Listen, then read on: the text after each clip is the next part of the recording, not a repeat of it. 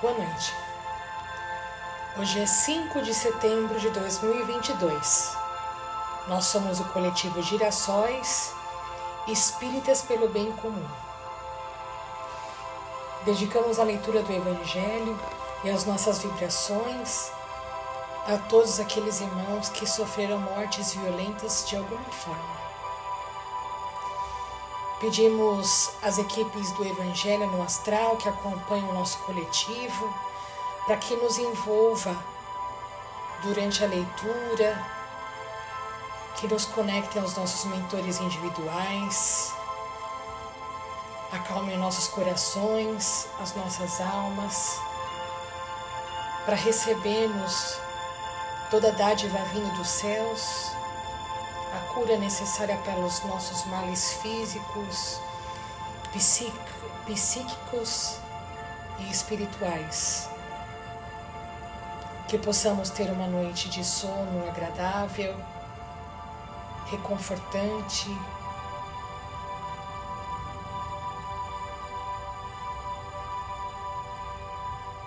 e que possamos receber as nossas tarefas que temos como cidadãos brasileiros, especialmente nesta semana de comemoração da independência do nosso país, para que nos fortaleçamos nesta caminhada de todo este mês até o próximo dia 2 de outubro. Muito temos a ser feito com muita oração, com muita resignação, paciência, tolerância.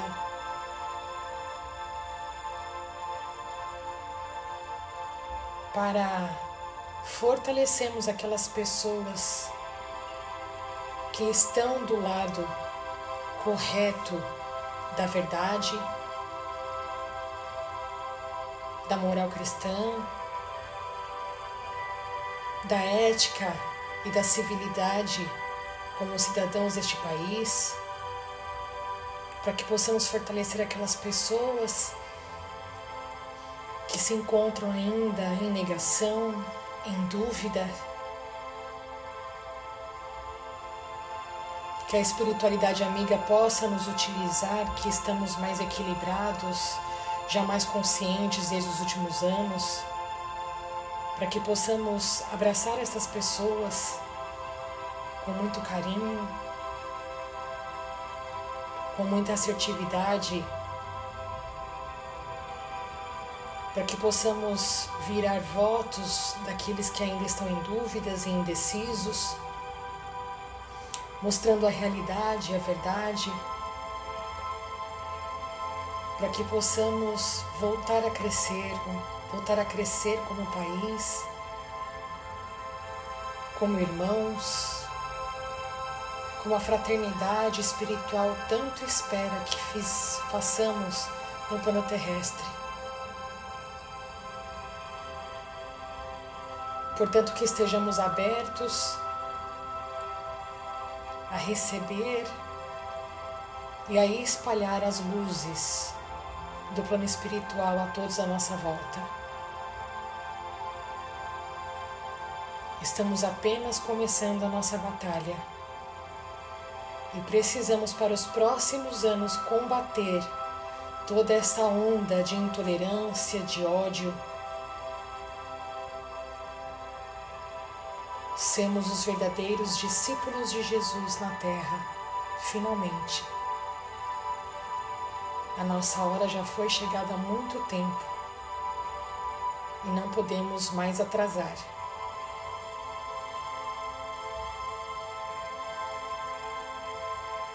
Que assim seja. Capítulo 23 A moral estranha. Quem não odeia seu pai e sua mãe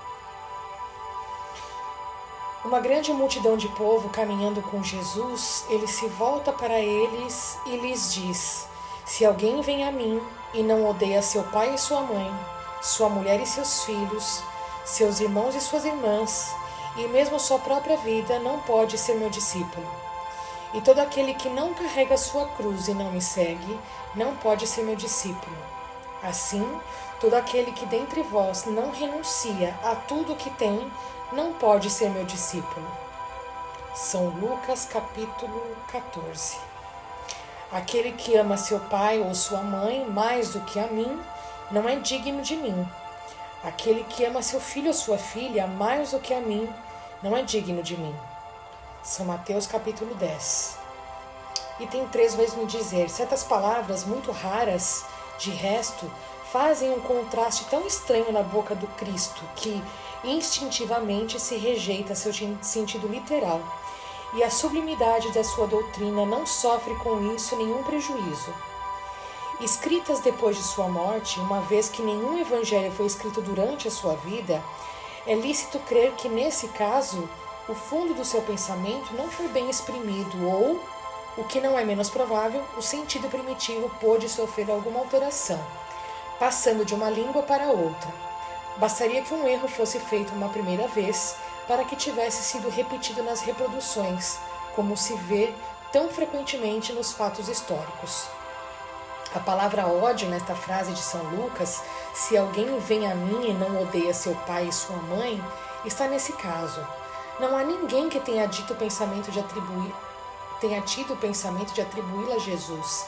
Seria, pois, supérfluo discuti-la e ainda menos procurar justificá-la. Seria preciso saber primeiro se ele a pronunciou e, na afirmação, saber se na língua que se exprimia essa palavra tinha o mesmo valor que na nossa. Nessa passagem de São João, aquele que odeia sua vida neste mundo a conserva para a vida eterna. É certo que não exprime a ideia que lhe atribuímos. A língua hebraica não era rica e havia muitas palavras com vários significados. Tal é, por exemplo, aquele que, na Gênese, designam as fases da criação e serviu a uma só vez para exprimir um período de tempo qualquer e a revolução diurna. Daí mais tarde sua tradução para a palavra dia, e a crença que o mundo foi obra de seis vezes 24 horas. Tal é ainda a palavra que se dizia de um camelo e de um cabo, porque os cabos eram feitos de pele de camelo e que foi traduzida por camelo na alegoria do buraco da agulha. É preciso, aliás, ter em conta os costumes e o caráter dos povos, que influem sobre o gênio particular de suas línguas. Sem esse conhecimento, o sentido verdadeiro de certas palavras escapa de uma língua a outra. A mesma palavra tem mais ou menos energia. Pode ser uma injúria ou uma blasfêmia em uma e não significar em outra, segundo a ideia que a ela se atribui, atribuiu. Na mesma, na mesma língua, certas palavras perdem seu significado alguns séculos depois. Por isso, uma tradução rigorosamente literal não exprime sempre perfeitamente o pensamento. E, para ser exato, é preciso por vezes empregar. Não as palavras correspondentes, mas palavras equivalentes ou perífrases. Essas advertências encontram uma aplicação especial na interpretação das Santas Escrituras e dos Evangelhos em particular. Se não se leva em conta o meio no qual viveu Jesus, fica-se exposto a equivar-se sobre o valor de certas expressões e de certos fatos, em consequência do hábito que se tem de comparar os outros a si mesmo. Por essa razão, é preciso, pois, afastar da palavra ódio a acepção moderna como contrária ao espírito do ensinamento de Jesus. Então, para que possamos compreender esta passagem, nos próximos dias os evangelhos vão ser esclarecidos. Essas traduções. E para complementar minha leitura, como sempre farei, um trecho do Sermão da Montanha segundo Vedanta. Aquele, portanto, que violar um só destes menores mandamentos e ensinar os homens a fazerem o mesmo, será chamado o menor no reino dos céus. Aquele, porém, que os praticar e os ensinar, esse será chamado grande no reino dos céus. Jesus fala aqui da missão da encarnação divina, chamada de Avatar pelos hindus e de, e de Filho de Deus pelos cristãos. O conceito de Avatar evoluiu a teoria do Logos, tanto na filosofia ocidental como na oriental. No Ocidente, os gregos foram os primeiros a desenvolver a teoria do Logos, lançando uma ponte entre a distância que separa o homem de Deus, o conhecido do desconhecido. Nos primórdios, o logo identificava-se como um ou outro dos elementos físicos. Platão definiu os logos como a finalidade cósmica, o bem supremo, ao qual se submetem todas as ideias menores, isto é, os arquétipos eternos das coisas, das relações, das qualidades e dos valores. Mais tarde, os estoicos negaram a validade dos arquétipos platônicos que se situavam além dos sentidos. Para eles, o princípio da razão era imanente e atuante no universo. Filo, judeu alexandrino, contemporâneo de Jesus, combinou a razão estoica com o transcendentalismo de Platão e ligou-os com o hebraísmo. Afirmou ele que o Logos não era só imanente do universo, como ainda o transcendia, formando uma unidade com Deus. O autor do quarto evangelho empregou depois a teoria do Logos de Filo como base para a sua interpretação da vida de Cristo, dando-lhe, porém, nova visão, adequada às necessidades do cristianismo. Além de atribuir personalidade real ao Logos, ele enfatizou não o seu aspecto criador, mas a sua função redentora, a sua transmissão de espiritualidade aos homens. Além disso, salientou a concepção do Logos como palavra, verbo, mais do que razão, interpretando-o como expressão da vontade divina, efusão da bondade, poder, luz e amor de Deus. Citando São João: No princípio era a palavra, e a palavra estava com Deus, e a palavra era Deus. No princípio ela estava com Deus, e a palavra se fez carne e habitou entre nós. E nós vimos a sua glória, como a glória do unigênito do Pai, cheio de graça e de verdade. O Logos, o unigênito do Pai, se fez carne em Jesus Cristo. No Vedas, as escrituras mais antigas do mundo, encontramos passagens quase idênticas à sentença de abertura do Evangelho segundo São João. No princípio era o Senhor das Escrituras. Depois dele vinha a palavra. A palavra era na verdade Brahma. Segundo os hindus, Brahma, induzido por Maya, seu poder criador, base da mente da matéria, manifesta-se inicialmente como a palavra eterna, não distinguível, a partir da qual se origina depois o mundo concreto e sensível. Para os hindus, portanto, a palavra encarna-se em todos os seres, cada um dos quais pode manifestar Deus através do poder divino da palavra. Mas, como São João, acreditam os hindus que, num sentido especial, o Logo se fez carne no Avatar, sendo este um descendente de Deus enquanto o homem comum ascende para Deus. Entre os conceitos de encarnação divina dos hindus e, dos, e os dos cristãos existe uma diferença importante. Os cristãos creem num acontecimento histórico único, que Deus se fez carne apenas uma vez e para todo sempre, na pessoa de Jesus de Nazaré. Mas os hindus acreditam que Deus manifesta-se como homem muitas vezes, em diferentes tempos e formas. Em apoio ao seu ponto de vista de que Jesus foi o único representante de Deus na Terra, os cristãos citam com frequência suas palavras: Sou o caminho, a verdade e a vida. Ninguém chega ao Pai a não ser por mim. Todavia, quando estudamos as palavras dos outros mestres universais, descobrimos que eles fizeram afirmações quase idênticas, declarando-se igualmente como as encarnações da divindade.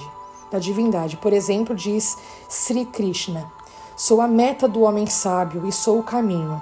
Sou o fim da estrada, a testemunha, o Senhor, o sustentáculo.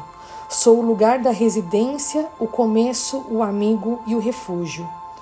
Os idiotas passam sem ver pelo lugar da minha moradia, aqui sob a forma humana, e nada sabem da minha grandiosidade, que sou o Senhor, a alma deles. Enchei vossos corações de mim, adorai-me, Fazei de todos os vossos atos uma oferenda a mim. Curvai-vos a mim em auto-sujeição. Se dessa forma descansardes em mim, vossos corações, e me tomardes por vosso ideal, acima de todos os outros, convertei-vos em meu ser. Ambas as passagens que eu acabo de ler me lembram o ensinamento, o mandamento de Deus, honrar teu pai e tua mãe. Aqui toda essa explicação do Evangelho segundo Vedanta nos lembra como o mundo foi feito até chegarmos a Jesus. E todos nós, se estamos encarnados nessa terra, é porque tivemos, tivemos genitores o pai e a mãe. Eles precisaram se unir para que nós estivéssemos aqui, independente da relação que temos com os nossos genitores. Se é uma relação apenas consanguínea, se é uma relação de amor, se é uma relação de resgate, não importa.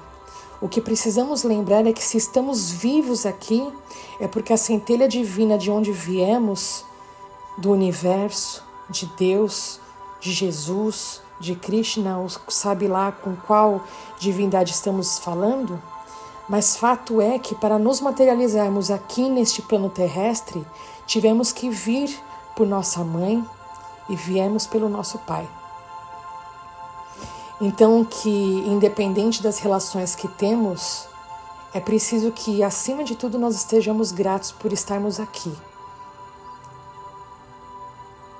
e que nós possamos estar em paz conosco, dentro de nós. Mesmo com todas as dificuldades de relacionamento que temos com nossas famílias. Nada é por acaso, precisamos nos lembrar disso. E se voltamos os nossos pensamentos para agradecermos o fato, simples fato de estarmos aqui encarnados em 2022, no dia 5 de setembro deste ano, passando por tudo o que estamos passando, tudo há uma razão de ser.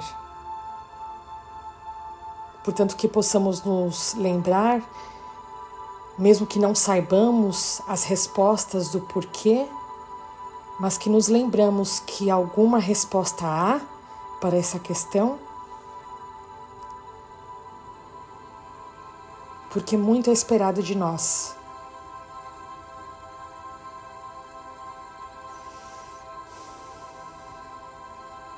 Que as palavras do Mestre Jesus, através do seu Evangelho, que lemos e ouvimos na noite de hoje, possa se espalhar como luz por todo o nosso território brasileiro, abraçando a cada um de nós acolhendo as pessoas que passam frio nas regiões sul e sudeste neste momento, acolhendo as pessoas que têm fome, as pessoas que precisam de abrigo, a todos aqueles que neste mês de setembro precisam ainda mais de apoio para nos lembrarmos do Setembro Amarelo, para que possamos mostrar apenas com a nossa presença que a nossa empatia, a nossa solidariedade está aqui o tempo todo, de braços abertos a cada um que necessite.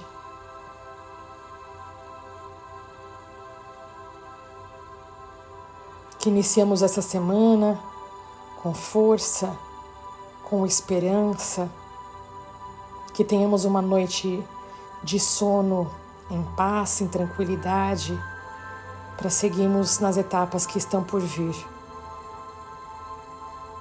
Nós somos o coletivo Girassóis, espíritas pelo bem comum. Tenham todos uma excelente noite e uma maravilhosa semana. Muita força, muita fé, muito amor e muita saúde a cada um que nos ouve. Que assim seja.